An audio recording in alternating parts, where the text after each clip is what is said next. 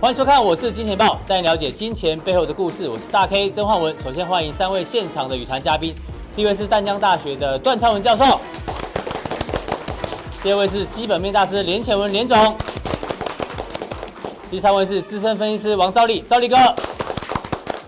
好，我们看一下今天台北股市气势如虹，中场涨了两百二十一点，但最主要的原因是在于这个全球法人瞩目的台积电昨天的线上法说会呢，交出这个优于市场的这个成绩单哦，所以让今天台北股市大涨之外呢，其实也从昨天晚上的美股呢也因此受到影响，包括像是很多的科技板块哦，像费城呢涨幅哦超过百分之二，来到百分之二点六，那台建今天贡献台北股市哦点数大约是一百六十点。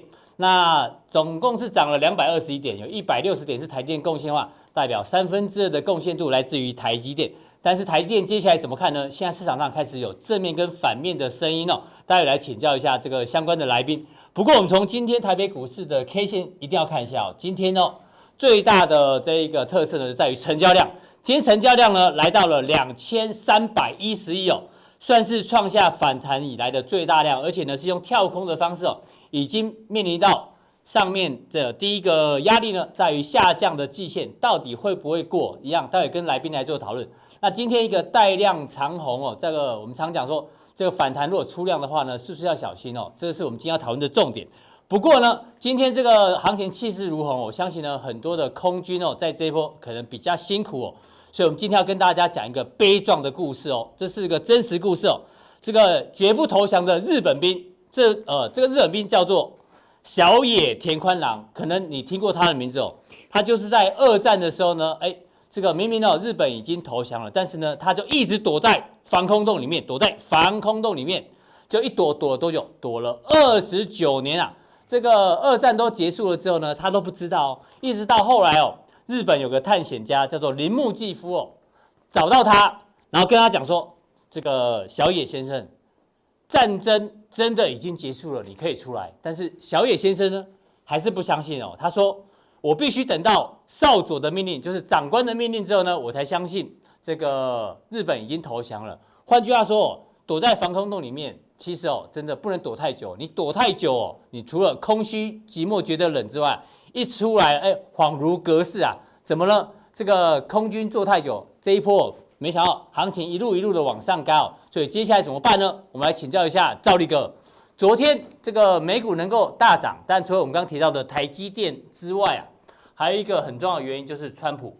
川普呢，昨天哦，终于公布他的复工三阶段，他有几个条件哦。第一个，十四天内呢，确诊病病例啊，趋势是往下的。然后呢，如果各州在负责测试跟追踪，做这两件事情的话。它分三阶段来开放复工。第一阶段呢，开放餐馆、健身房跟电影院，因为他说这个美国人哦，没有这些健身活动啊，或者说没有电影可以看哦，这个生活非常的这个寂寞，所以希望赶快开放。那如果 OK 的话呢，第二阶段呢，开始哦，旅行禁令松绑，就是原本这种非必要旅行呢，可以慢慢的开放。第三阶段呢，哎，就是各个场所呢都可以这个复工哦，甚至连 NBA 都可以开打。所以他一讲完这之后，哎，就让美国的这个股市大涨之外啊，到目前我们录影为止啊，其实我们统计到中午左右，道琼的电子盘还在大涨啊。如果把这个八百多点加下去的话，道琼今天晚上哦，假设也涨八百多点的话，又继续创下反弹的一个新高。同时呢，因为要复工的消息哦，像波音也提到，所以呢，它盘后也大涨了九趴。所以回过头来啊，赵力哥，这个。在防空洞躲这么久的人哦，现在到底该怎么办？给大家一点意见吧。对，没错，我想这一波哦，其实真的从一万一千五百点摔下来，然后摔到八千五百点。对，这一波现摔的过程当中，我相信啊，很多人都觉得一万一千五百摔到了不起一万点就可以了，对不对？对，因为整数关卡嘛，就多跌了一千五百点。对，然后之后呢，又想说十年线那时候大概在九千点，嗯。应该也觉得 OK 了吧？反正到十年线应该 OK 了。对，就我这就跌了，跌跌跌跌跌跌，当然觉得啊九千点应该 OK 了。是，结果没想到跌到八千五百二十三点。嗯，连巴菲特都出来讲说哦，其实他也没看过那么多次熔断的啦，他已经也是看到傻眼了啦。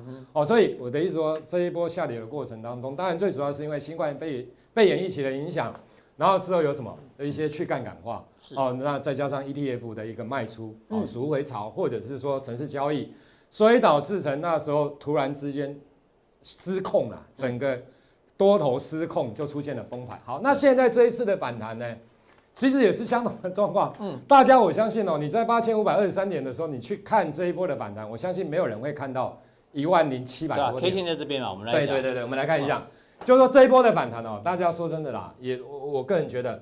理论上没有人从八五二三看到这边的啦，假如真的是有的话，除非他就是死多头啦，他永远从一万一、一万二一直看多，看多的，跌到八千五百二十三，然后之后又一直喊多，那当然啦。假如说你不是死多头，嗯，那我相信你不可能跌下来之后会直接看到这个位置。好，那我跟大家讲哦，其实我觉得现在的涨，当然。因为指数的涨上来之后，你可以说啊，因为股票以前基本面，所以因为恶化的程度，你像失业、初次申，你就就经济人，你也可以往好处想啊，你可以说啊，那这上一个就是昨天公布的比。上一周还好啊，对对，你可以这样讲，五百六十万比前前一次好六百多万，对，比较少嘛，你可以这样解读嘛。可是五百多万恐不恐怖？还是很恐怖啊。对对，所以我的意思说，可是今天假如大盘跌了，大家就不会啊，大家讲啊，五百多万真的好恐怖啊。嗯。可是因为涨了，大家啊没有啊，最坏的好像是出出自身，你这失业就业人数似乎是这样，可是其他的数据看起来还是不好啦。我觉得就问一下啦，嗯，如果现在有空单的人，你觉得他该怎么办？我觉得哦，其实我跟大家报告哦，就是说这种行情，我个人都觉得你就是少量多空操作啦，你不要大量去玩哦，不要修 hand。第一个，真的都不要管，真的你，因为其实这一波行情，我讲的跌下来跟涨上去，其实大家都真的很茫然啊。嗯哼，你涨到现在哦，其实大家也忙。那我跟大家讲，其实就跌也超预期，然后反弹也超预期。那说真的，我个人是觉得这个这这一波就是类似的哈，就是。恐慌之后的投资投所谓的一个反射行为，投资的反射行为，因为跌下来之后，大家你看哦，跌下来的过程当中，当我们事后来看，当底部的时候都会怎样爆量？爆量。一开始的时候大家都不砍呐，都没看破，没看破，没看破，受不了，受不了了，全部砍下来。跌五趴的时候你都不会停损，大部分跌十趴我开始有点害怕了。对。跌二十八哦，大概又不想停损。跌四十八的时候，我跟你讲，你会怕你的股票下市了。是，所以大家就开始拼命卖。哦，那卖完之后，刚开始反弹，我觉得也都会量缩。对，都量缩。那今天两百两千三百亿了。因为大家看到之前买的人，大家都听到哦，好像赚钱，好像受不了了啦，真的受不了了。所以今天大家。就下去了，所以你这样听起来你是中性偏保守喽？我觉得，因为今天加权是涨，但是柜买其实杀的蛮凶的。其实大家可以刚刚也有提到反弹，除非你是看回升，只要你觉得这一波是回升，就是会突破高点走多头啦。只要除非你是这样认为啦，是走多头，那当然爆量是没有关系，它短线嘛。可是我的意思说，假设它是一个反弹波，其实爆量代表短线上大家大概都抢进来玩的啦。是，那玩了之后，其实又留。以指数来讲，又留比较长的一个上影线，其实理论上，所以短线上有机会见高啊。你说极短线嘛，对啦，就是短线上应该是见高的机会，它是比较大。要直接突破季线，我觉得困难度会比较高。为什么？因为这个地方来讲，你看哦，费德和皮书来讲，它前两天公布了，是总共提了六十二次的新冠。哦，你好认真啊，帮大家算出来。对啊，六十二次，这也不是我算的啦，记者帮你算的，记者帮我算的，算出来总共提了六十二次，你看多不多？嗯。非常多，六点二次就很多来提 六十二次。那他说经济活动会，我跟大家报告，其实急剧收缩。对，然后呢，联准会当然了哈，现在其实我跟大家讲，现在美国的状况就是一个像电脑宕机的状况，就停机了啊。嗯，真的停机了。可是呢，因为费的就是不管是财政政策，不管货币政策，它就无限 QE 啦、降息等等等等很多的这些政策，所以他就是希望就是说，在宕停机的这一段时间，嗯。不要经济衰成这么严重，是。可是说真的，当然还是严重了哈。你看到了昨天公布了一些经济，所以他的认为他的超前部署，对他其实还要还要去观，还要持续观察。其实我觉得就是这样嘛，大家对于无限 QE 的有想象空间嘛，就是说，比如说啊，政府可以印那么多钱，那假如运转的好的话，那当然银行，比如费的给银行钱，银行可以转贷到其他企业或个人等等，不管啊，只要运转的行当然是 OK 啦。可是运转的话有一个地方断裂。没办法运转，那当然，它的效果就会被打折嘛。那我相信现在的股市的看法，当然大家对于无限 QE 的看法是乐观的啦。那五费的官员他也说，五月将美国企业的时候，其实我跟大家报告，你看五月是关键哦。对，五月关键，为什么？因为他觉得哈，就是说现现在企业的现金流哈非常的低啦。那他企业的一个消耗存款的速度也非常的一个快。是。所以我的意思是说，它最主要取决就是你要。所谓的医疗保保健的一个政策落实的速度，跟美国工人多快能重回岗位上啊？其实、就是，你现在航母上加起来有超过两千三百万人，美国人是失业，失业啊，对啊。你说这个多不多？其实真的是蛮多。所以我的意思是说，我一直跟大家讲，少量操作就好。为什么？因为你看到，因为我们不是神人啊，因为我们看到这些数据哦。说真的，你没你要看大多头，讲不出，讲不出来。我我真的，假如说你现在看大多头，比如比如说你现在要看多好了，嗯，其实你能讲什么看多了不起啦，只是说啊，股票领先基本面反应，可是股基本面的谷底在哪里？其实我们真的不太知道。哦，对，疫情会不会爆发，我们也不知道。今天我的意思是说，假设你要讲多头，比如说呃，真的是长多的开始好了，你应该是说基本面它已经落底了，它真正落底，我们看到了预期未来纵使坏，它只是慢慢。比现在还好一些，对，就是它，比如说啊，今天成长率负三十趴好了，嗯哼，结果之后变成负十趴，正正三趴，就类似这样的情况啦，哈、嗯，我觉得才是一个多头的架构。是，那现在看起来，其实应该都不太像是啦，所以我还是会觉得，就是说它是一个因为跌升之后题材性的一个反弹，所以今天美股的涨，当然，嗯，大概你大概你刚刚提到，不管是川普哦跟州政府这一些的一个。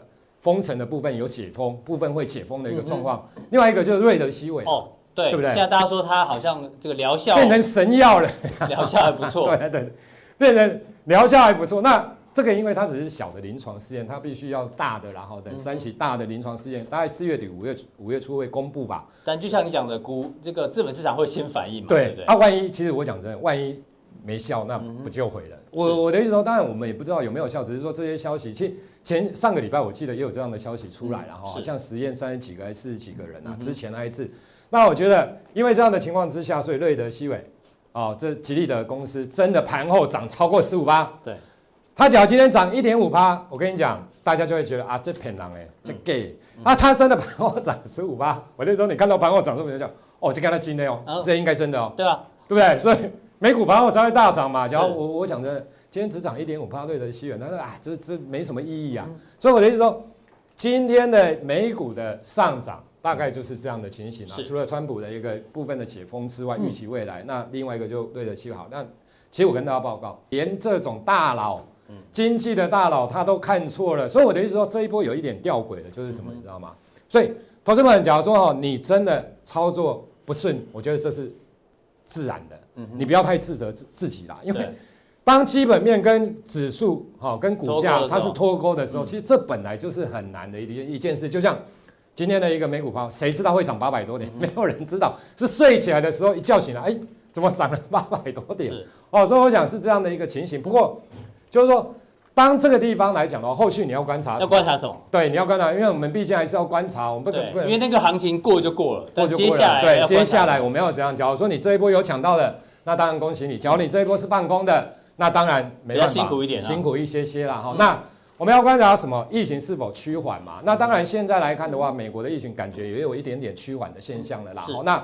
第二个就是中国的部分，因为中国是最先封城解解封的嘛，嗯，那会不会再发生二次刚刚交会？那当然就比较严重。然后，那金融市场的流动性大概现在比较已经解决了，所以你可以看到，因为费德的一个无限 QE 等等，那企业是有连连锁信用的一个违约，我想这一部分也也是必须加以观察。那我再讲一个刚刚提到的极度恐慌后的投资反射行为啦，不是基本上就是说现在这一波的反弹就是无稽之无稽之谈。嗯、当然事后，假如说我相信，当然有的人会说股价有点先基本面，我觉得这个都没有问题。对，假如今天股票真的可以涨到一万两千点，我跟大家报告，嗯、后面的基本面一定很好。为什么？因为财富效果上来之后，消费一定就又上来了嘛，这个没什么问题。只是说现在就是来到十字路口的地方，嗯、你只要真的觉得哦这个地方它是一个大多头，那当然你拉回来都可以买进。假如你觉得这个只是一个空头的。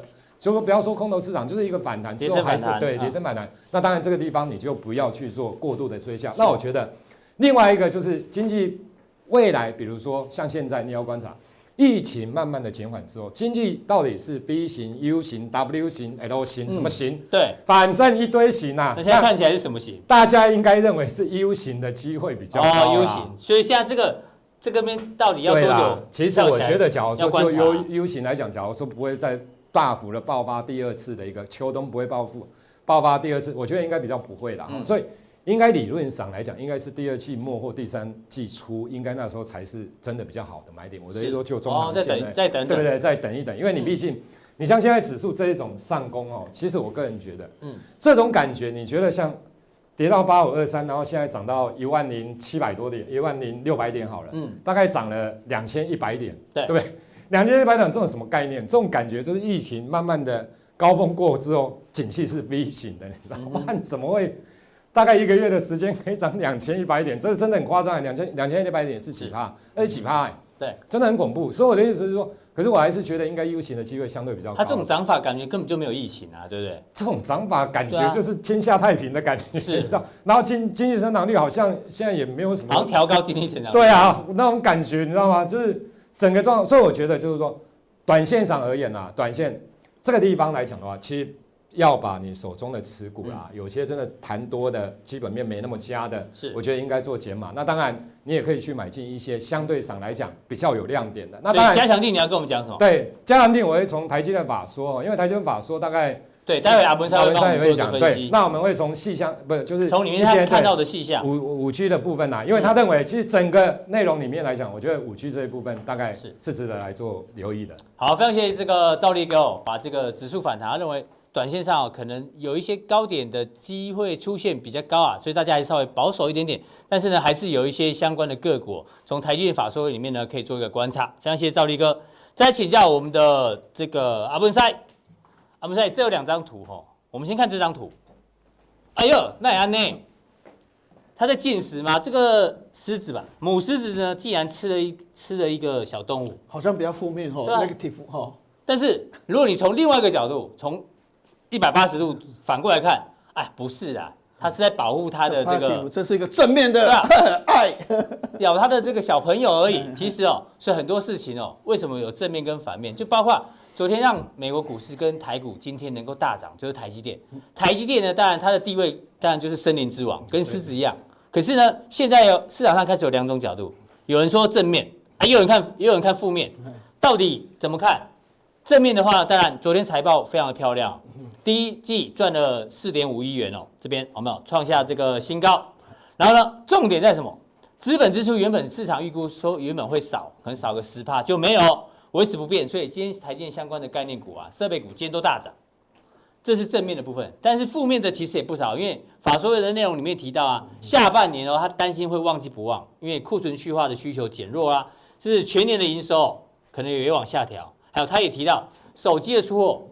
iPhone S 一新的，待会你会讲 S 一好像不错，但是有的法人开始担心，如果 iPhone S 一因为价格比较便宜，卖的比较好，年底的 iPhone 十二可能就不会卖的这么好，所以他也担心啊。那同时，全球半导体的这个预成长预测呢，可能是零成长或是负成长，所以台积电就跟这个狮子一样，我要从什么角度来看，它到底是在进食呢，还是在保护它的这个小朋友？好的，以前我们念书的时候，英文哦讲好哦，好的话其实 best 是不是好？对。那 better 的话是较好的哦，比较级跟最高级。对，good 的话是好。哦，在今年一月八号那个时候的话，哈，实际上对台积电的话是认为是 best，best。好，但是因为疫情的关系，这段时间大家就有质疑啊，哎，有可能你第二季的话是衰退五到十个 percent 啊，你资本支出的话，哎，不是要下修这么多吗？对，所以大家把它往下移。但是台积电还是台台湾之光，它也不会变成 bad，也不会变成。worst，worst，好，它也不会变成坏的那一边。对，所以原则上，好，在法说会之前，大家可能把 best 搞成是什么 good，也就是说被降两级。是，但是问题它还是 good，还是台湾之光。再怎么样，它都是好的。但是这次法说会完了之后，它变 better，嗯是在中间的，所以比原来好，但是要跟一月八号那时候的好。还是有一段距离，跟 best 还是有点差距。对，所以原则上我们认为今天它反弹二十块哈，嗯，这个就反弹这次法说会的效果。之后它还要再做一个整理的一个动作哈。哦，怎么说？我们一一跟各位报告一下。今天已经有点反应了哈。对对对，我想第一个的话比原来预估好很多。哎，本来预估很多人都说破五十了，对啊，结果就破五十了哈。哎，五十一点八。第二个的话，哈，本来营收最快估衰退五到十个 percent，嗯，哎，其实没有啊，是衰退二点四到正零点五啊，这些都比预期好。有预期。然后之前有人在讲，就是说，哎，我们上个礼拜曾经讲到新兴三零三七，有讲到一个 CoWoS，就是跟现在日月光叫 SIP 一样。上礼拜我们才在加强店有讲到三零三七的信息。对对，好，那就是说高运算晶片这个需需需求暴增，那这个曾经使台积电的股价稳定，但大家也会怀疑，真的吗？哎、欸，现在目前整个疫情还是方兴未艾啊，那怎么有可能满载？哎、欸，怎么有可能这个满载？那昨天有讲哦，七纳米，昨天讲第一季它占营收比重是三十五趴，是，二零一八年是九个 percent，嗯哼，去年是二十六个 percent。今年第一季三十五个 percent，理论上是市场一片怎样？哎，很萧条呢。对，哎，有人预估这个所谓的美国第一季的 GDP 衰退六个 percent，第二季的话二十四趴，是，甚至伯南克说不一定三十趴哦。哎，那么烂的情况之下，它的七纳米是三十五个 percent。对，哎，确实这个所谓的高运算晶片的话，因为远端的教学、远端的医疗、远端的所谓的会议。嗯，哎，这高运算的晶片对七纳米的需求，哎，这个表示说台积电这个不是假的哦，哎，所以这个还他一个公道，说，哎，他真的是不错。啊，就算那个他那个单调了，华为的单调，但其他抢着要。对，然后另外昨天会议哈，有谈一个重点的话，就是说台积电的技术的领先度，哈，我有写一本书，里面讲台积电哈，它的领先度依然就是你上次出的那本书嘛。对对对，然后。里面所讲跟这本书讲的一样，就是说它的技术依然怎样？哎，你可以发现哈，它在所谓的这个极紫光的一个技术的话，吼，现在 Intel 的话还在递延。嗯哼，哎，十四纳米递延五年呢，对，十纳米已经递延两年到三年哦。大部分的产品要改成十四纳米哦，还还是十四纳米，那等于十四纳米今年第几年？第六年。第六年。还在十四纳米，哎，今年要拼，台积电永远保持领先，要拼五纳米了，你还在十四纳米，好，所以原则上的话，台积电是领先所谓的这个这个这个 Intel 的话，两年以上，好，所以所以这个台积电就是 better 啊，就是就是还算是比一起好，好，那资本支出没有降一百五十亿到一百六十亿，本来预估这个也很好，对，但是现在有一个问题，什么问题？也说这个资本支出的话，哦，大家不会很。开心就只是安心，但是不会很开心哦，因为这个要拼三纳米，嗯，因为为什么呢？因为哦，它不是说啊五纳米这个这这个东西是在拼三纳米，嗯，因为其实三星的三纳米哦，因为我们现在用的技术叫 FinFET，我上次讲过，那叫三 D IC，就是堆叠的堆叠。那台积电确实做得很好，嗯，现在三星在三纳米，它用的新的技术叫 G G G T T 的哈，G T T，那那个技术的话哈，原则上是比台积电的更强。哦，只是怕它的良率又做不出来。哦，对对对，对，所以为什么它资本支出没有降？嗯，因为要拼三纳米啊。因为三星已经在重量压三纳米。对对对对对，它那个技术跟你的 FinFET 是不一样的啊，所以它怕啊，所以大家觉得说啊，这个还好，虽然没有降，也不能把它视为利多，因为这个代表三星真的攻上来了，是。哦，真的攻上来了哈。所以我们现在整体这样来讲呢哈，本来一月八号那时候法说会完了之后，大家估今年的话。所谓的营收是成长二十三点八七，对，best best 最好的，好，不要说不要说什么 perfect 啦，excellence 啦，哈，best 对，二十三点二十三点八七，结果，但是昨今天大家都预估今年大概成长十五趴，嗯哼，所以你虽然不是 good，因为发生那么多事情，搞不了持平，搞不好不好，对不对？但是你是 better，因为你还是不错啦，是，但是你距离那个 best 的话，确实有被当当当 grade 被降级了啦，哈。那获利本来预估是七点九五，啊，现在是十六点五五，好，但是你看哦，本来最坏是预估十五块多，那就多一块钱，嗯，那如果有台积电本利比是二十倍，多一块多的话，是不是二十几块？对，那今天涨二十块，刚好就把这个的话反映过去了，所以今天这个跳空，所以慢慢就会反映，完全反映法说会的力度了。那慢慢还是要拉上去，但有些人就说，你既然讲 better 的话，哈，应该是很好啊，哈，但是我们这样来讲，哈，你可以发现，哈。这个半导体的产值的话，哈，它是持平，持平。本来预估是成长八个 percent，哦，对，哎，四千两百亿的八个 percent 的话，三百多亿美金呢，就少了三百多亿美金呢，这个也是蛮多的哦，哈。然后这个半导体这个 IC Insider 就是说台积电太乐观的了，嗯，他认为是他之前是负四的，负四的哈，那负四，哎。跟这个八的话差十二个 percent，来差十二，哎，就要这样少五百亿哦。半导体的产值少五百亿哦，哈。全眼晶圆代工的部分的话，哦，八到十二 percent 的话，应该预估十七个 percent。那手机这一个我是觉得还算可以的，因为本来预估是九个 percent，因为华为可能会衰退三成哦。嗯，然后 OPPO 跟 vivo 可能会衰退两成，是，所以他这边写一成，哦，嗯、甚至可能只有九个 percent 的话，哦，哎，这个都还好、所以，所以我们的结论来讲的话，哦，它是一个 beta，嗯，好，那有些人就说，好，那今天如果涨二十块反应了，嗯。啊，但是它还是真的很好，对，但是我一直觉得，如果万一下跌段的话，还是不能买台积电，嗯、跟不能买红海，因为以前很多人观念就是说，跌时重视。涨时重视，跌时重视就是要买台积电、买大立光、买所谓的红海。嗯，但是问题台湾的特性。今天那个 PTT 就有人在讨论啊，说台湾有三个东西不能卖，一个就是台积电不能卖，然后什么零零五零不能卖，还有个房子不能卖。对，这是一般网友的想法哦。但是问，但是问题就是说，吼，行情如果不好的时候，外资是买超还是卖超？一定是卖超啊！卖一百亿，卖两百亿，每天提款，提款机是谁？提款机从以前的经验就是点秒台积电，点秒红海了。有时候卖八万张，有时候卖六万张。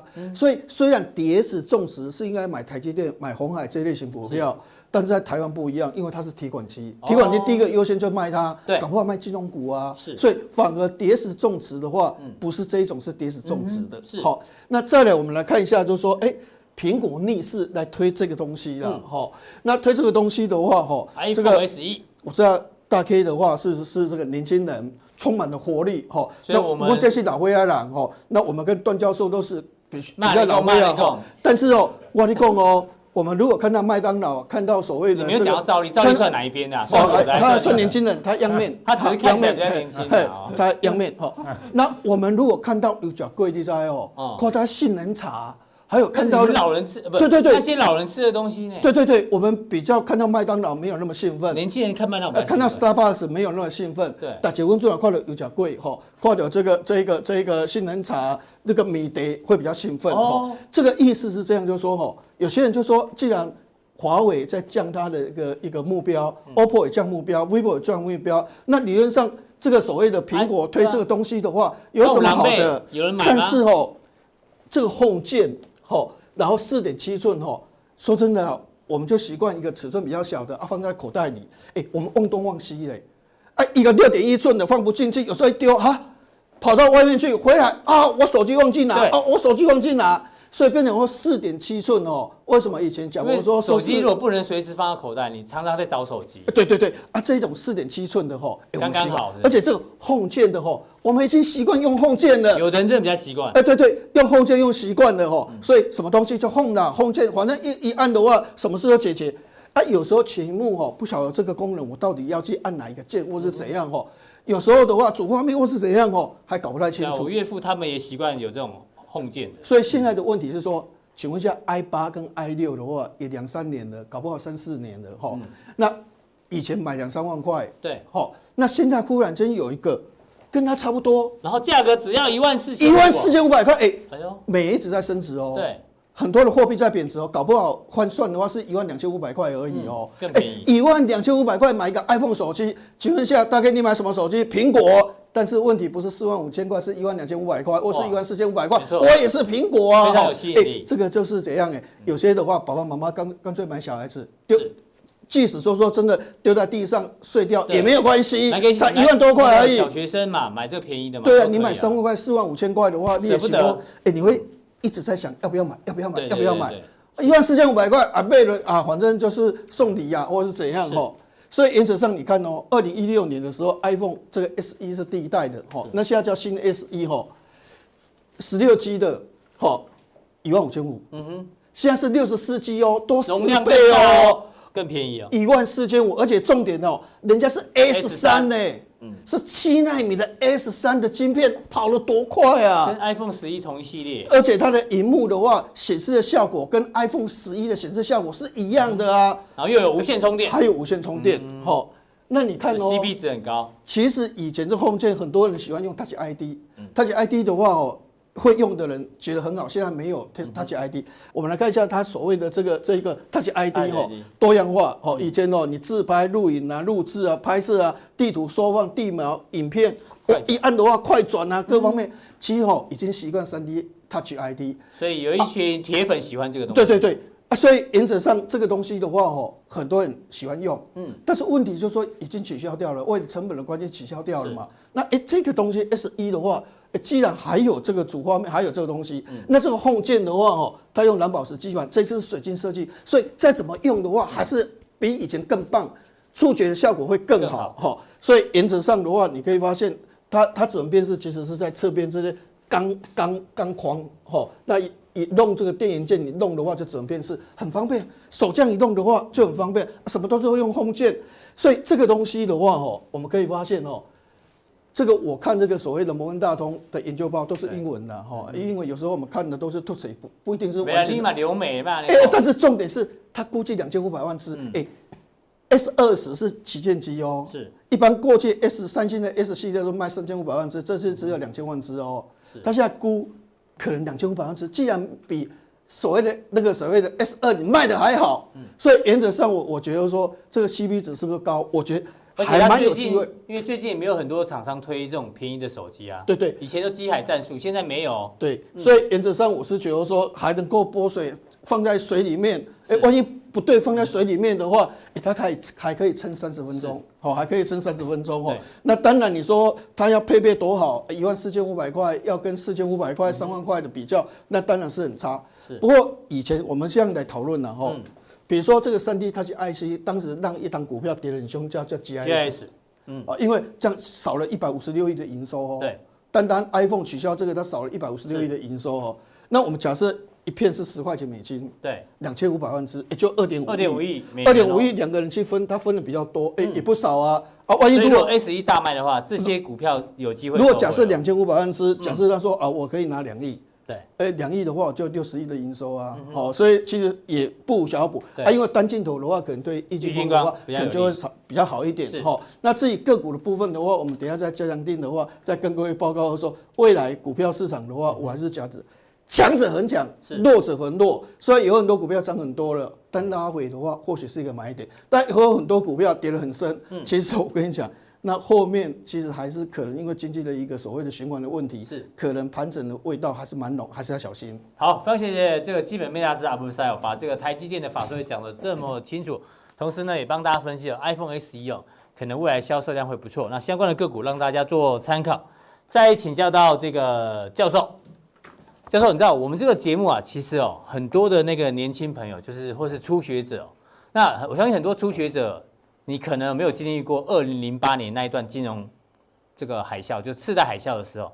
那时候因为银行啊，这雷曼兄弟先倒闭嘛，然后大家很怕很多的银行跟着倒闭，所以呢，你如果不知道当时发生什么事情，我建议你哈去看一下之前哦 HBO 拍的一部电影，叫做《大到不能倒》，Too Big to Fail，这个非常有趣哦，它里面演抓的这个演员啊。像这谁，就在演伯南克，其实还蛮像，对不对？你去看一部这部电影哦，你就会知道啊，原来当初的次贷海啸如此可怕，那他们怎么去救市的？那为什么要讲大到不能倒呢？因为今天最热门的新闻哦，要跟教授来讨论，有一个东西是不是也大到不能倒？就是呢，现在据说啊，这个金管会呢已经出手急救，救什么？原油这个正二条款出炉了。其实简单来讲哦，第一个，因为它的这个股东人数实在太多了，我们统计到。四月十号为止，有七万多人哦，拥有原油正二这个 ETF，很多人有，我们之前讨论过。那为了避免怕它因为价格低于净值会下市，所以呢，金管会就定了一个条款哦，相关的 ETF 哦，它呢，反正呢可以延长到九月底哦，就是说让你比较不会有下市的这一个风险。换句话说，它其实是改变了这个市场的游戏规则。你赞不赞成在这个时候做一个改变？这个市场游戏规则，因为如果真的要下市，就应该让它下市，但是它却用一个延缓的方式哦，哎，这样长线来看到底好还是不好？我是认为，比方说像用美国的例子的话，美国是大到不能倒吗？嗯、其实当时啊，巴菲特也出来，哎，叫财政部说一定要把这些啊这个大型的银行啊，让该倒的让它倒。对，对，所以在在。早一期的哈那个金融风暴的时候，连巴菲特他自己又跳出来哦，所以他已经跳出来两次啊哦。那当然，我们说我们都习惯用台湾在看世界，而不是用世界在看台湾。有道理。嗯，其实美国啊，我想应该大概应该知道啊。美国以前啊，大概一天倒个，一年倒个一百家到一千家的银行哦，那是正常的啊。因为我们的银行跟美国的银行的制度基本上是不大一样的啦哈。因为美国比较比较多的情况就是你在美国转一圈哦，开了四千公里之后，可能。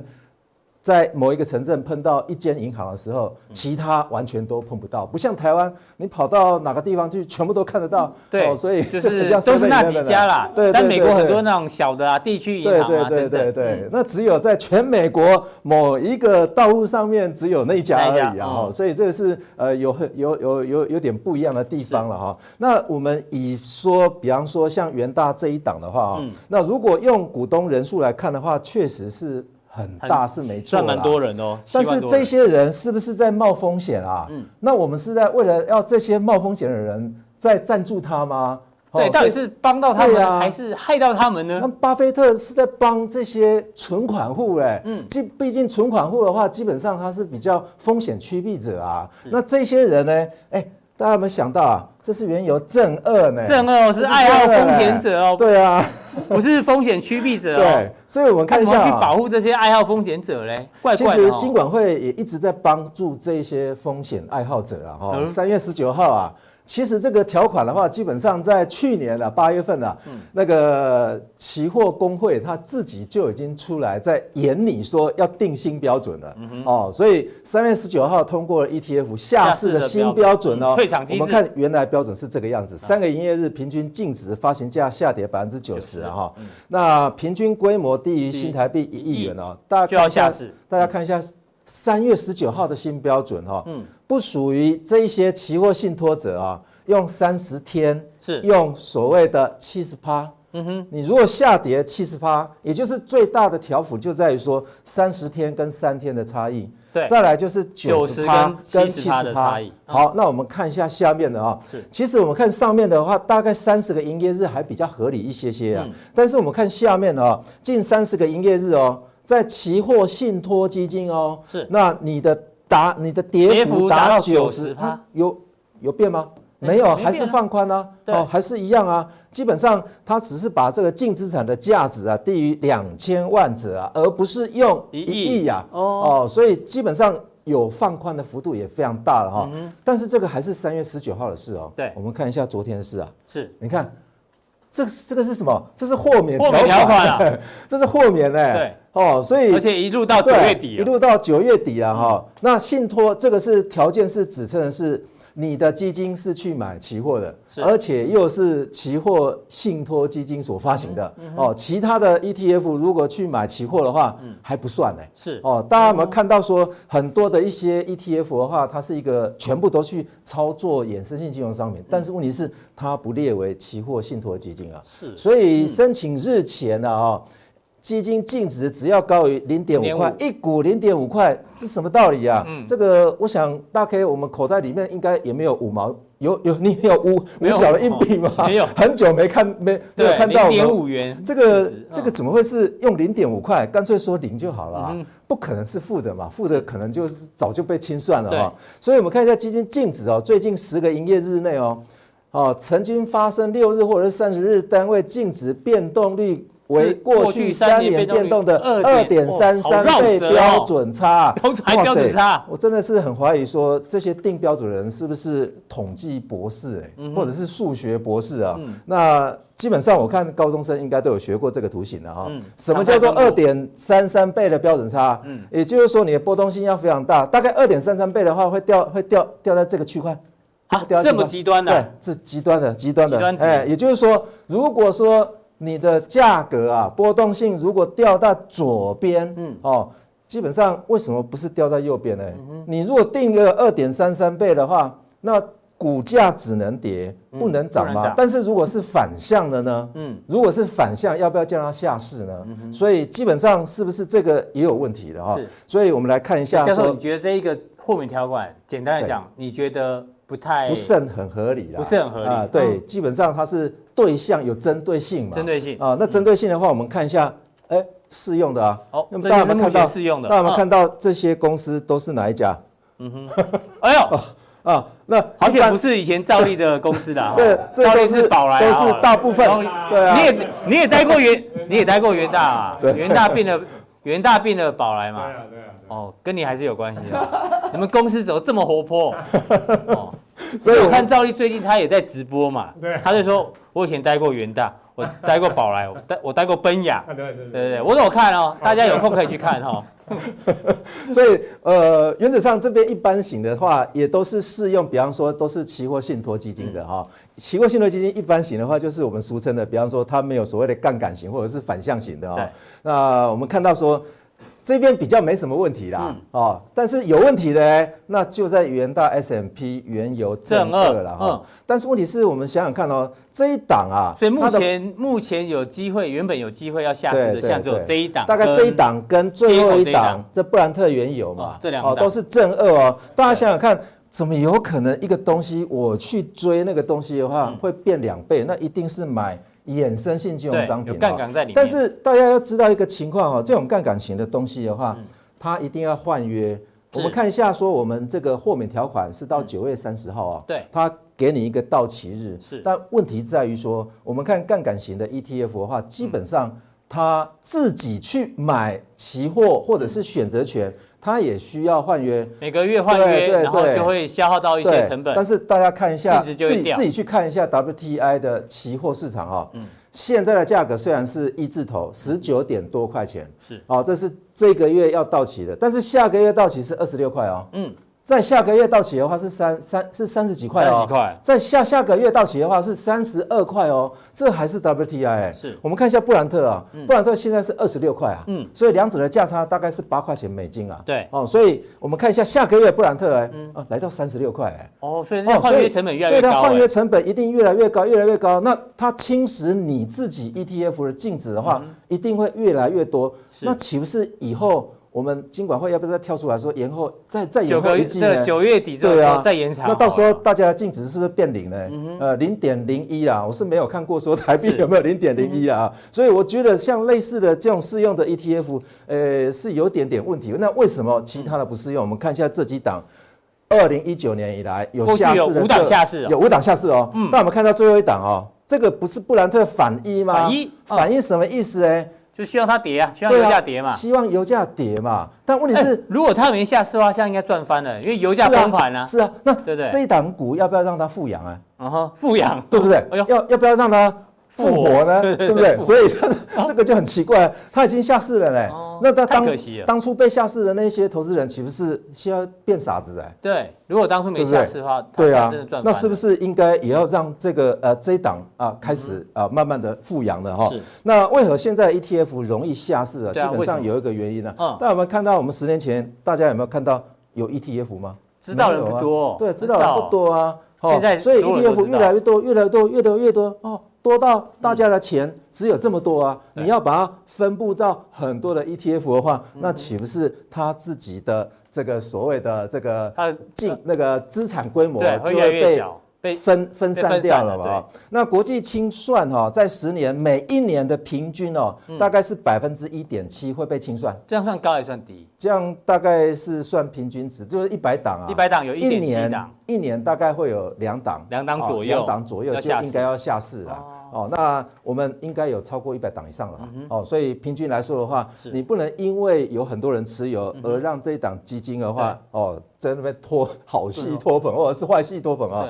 所以，我们看一下 ETF 关闭的时候会发生什么事哈？当然，负面影响就是你的钱会被回收嘛哈，当然就会有面临所谓再投资风险啦，还有一些成本的问题。那我们结论一下哈，要投资你就应该要避开规模小的哦，一定要投资规模大一点。在台湾，在台湾哈，那你如果发行公发现发行公司啊，这个不够力的时候，他要去。鼓吹，比方说投资人要来买我的 ETF，如果有另外一档又一相相对的呃，比方说相同的 ETF 上市的时候，那就会被挖挖挖一点资金过去，慢慢的慢慢就移动哈。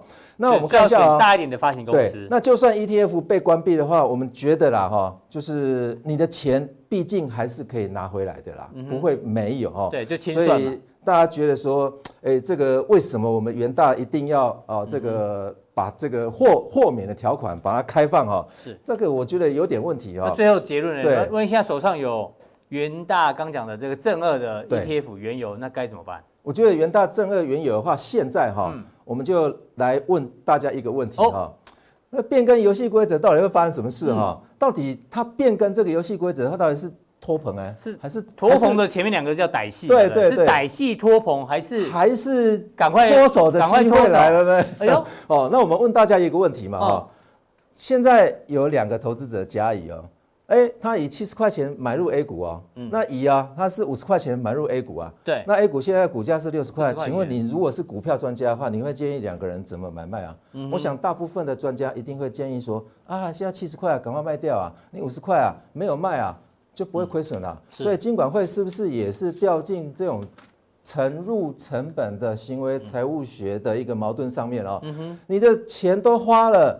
那么为什么金管会要去来保护这一些风险爱好者说？啊，你现在是五十块钱，我保护你到最后一定会到六十块钱。是，大家想想看，说原油最后会不会回到原来的价位？我觉得会啦。张忠谋在两年前的时候，他还他还预测说原油一桶会到两百块美金的。大家去 Google 搜寻一下，对，就是零八年那一次。对啊，对啊，他还他还说两两百块钱美金啊。基本上，我想这个原油啊，如果在低于保特瓶装的矿泉水，矿泉水的时候，嗯、我想没有人要生产原油，啊到时候消费跟供给绝对是可以平衡的啦。对，所以教授意思就是说，这种有杠杆什么正二以上的、啊，尽量还是少碰为、啊、少碰为妙啊。它是买，你可以做短线，但是不适合做长期。它是帮你去买衍生性金融商品的哦，所以呃，接下来我们啊这个还有加强地呢，教授要跟大家讲一下。最近贵州茅台很强，对不对？是但是呢，教授要把贵州茅台跟巴菲特也很喜欢食品股，是相关的食品股，接下来怎么看？跟台股有关哦。继续锁定我们的这个加强地，非常谢谢教授。那我们今天的浦东定就到这边，非常谢谢大家观赏哦。待会更重要的加强定马上为您送上。